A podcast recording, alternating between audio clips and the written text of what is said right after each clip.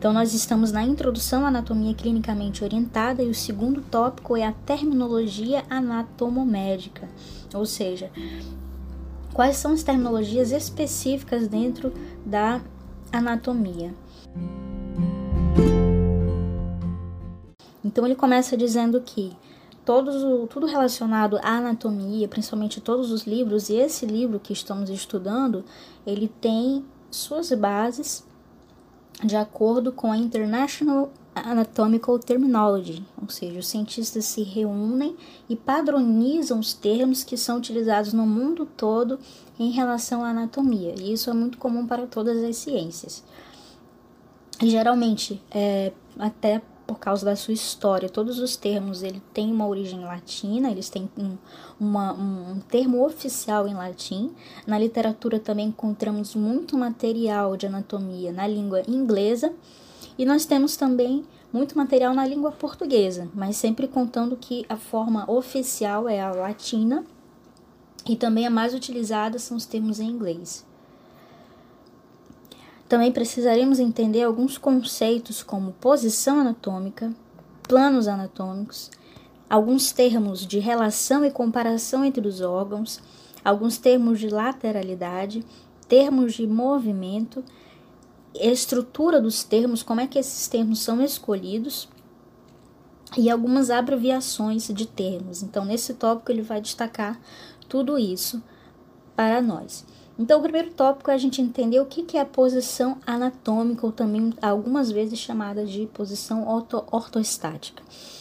É porque toda vez que nós vamos descrever um livro, vamos fazer uma descrição anatômica, é sempre em relação a uma posição, uma posição oficial que nós chamamos de posição anatômica, para a gente facilitar o nosso entendimento, qualquer que seja a, a ocasião de quem está estudando, de quem está analisando. Então, qual é a posição anatômica? Qual seria a cabeça, os olhos e dedos voltados para frente, ou seja, um olhar anterior. Os membros inferiores ficariam ao lado do corpo, com as palmas da mão para frente, e os membros inferiores também, com os pés juntos e olhando para frente, ou seja, uma posição anterior. Então aqui a gente tem duas formas. Ou a gente tem uma posição que a gente chama de supino, onde a gente tem a face virada. A gente tem a face virado para cima em decúbito dorsal ou a face virada para baixo, uma posição que a gente chama de pronação. Então a gente tem posição de supina e posição de pronação.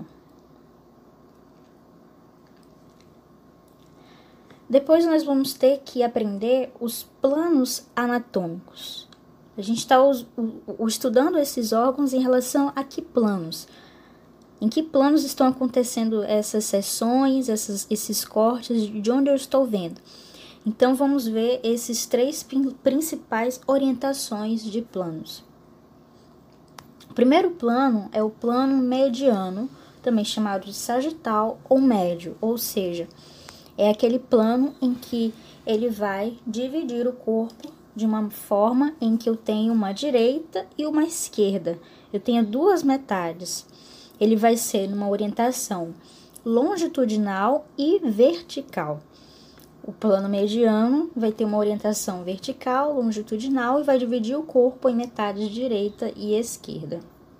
O segundo plano é o plano coronal, também chamado de frontal. E ele vai ocorrer também de forma longitudinal e vertical, mas ele vai acontecer em um ângulo reto com plano mediano, aqui representado pelo azul em relação ao plano em rosa, como vocês podem ver. Então, ele forma um ângulo reto com um plano mediano e ele vai formar duas metades. Quais são as metades que ele forma? As metades anterior e posterior, ou seja, a parte de trás do corpo e a parte de frente. Além do plano coronal ou frontal, também podemos ter cortes, né, análises em relação sempre ao plano mediano, mas são planos que não estão ali necessariamente no meio, mas que ocorrem de forma vertical e longitudinal, que dividem o corpo de uma direita e esquerda e que acontecem paralelos ao plano mediano. Geralmente eles são chamados de planos sagitais também. E em relações a, a partes específicas. Outra divisão também que temos de planos são os planos transversos, aqui representados em amarelo. Os planos transversos, eles vão ser horizontais, transversos, ou seja, acontecem ali na metade de uma forma perpendicular em relação aos outros planos. Ele vai formar um ângulo reto, ou seja, ele vai formar um ângulo perpendicular com o plano coronal e o plano mediano, e ele vai separar o corpo nas metades superior e inferior. E ele precisa de um plano de referência. Todos esses planos eles precisam de um plano de referência em relação ao que, a que órgão, a que parte do corpo eles estão sendo colocados. Quando falamos em anatomia também, se trabalha muito com disse de dissecação de corpos, nós temos tipos de secções, tipos de cortes. Nós temos tipos de cortes que podem ser feitos: cortes longitudinais, cortes transversais, também não em um ângulo necessariamente correto, reto, como em ângulos oblíquos.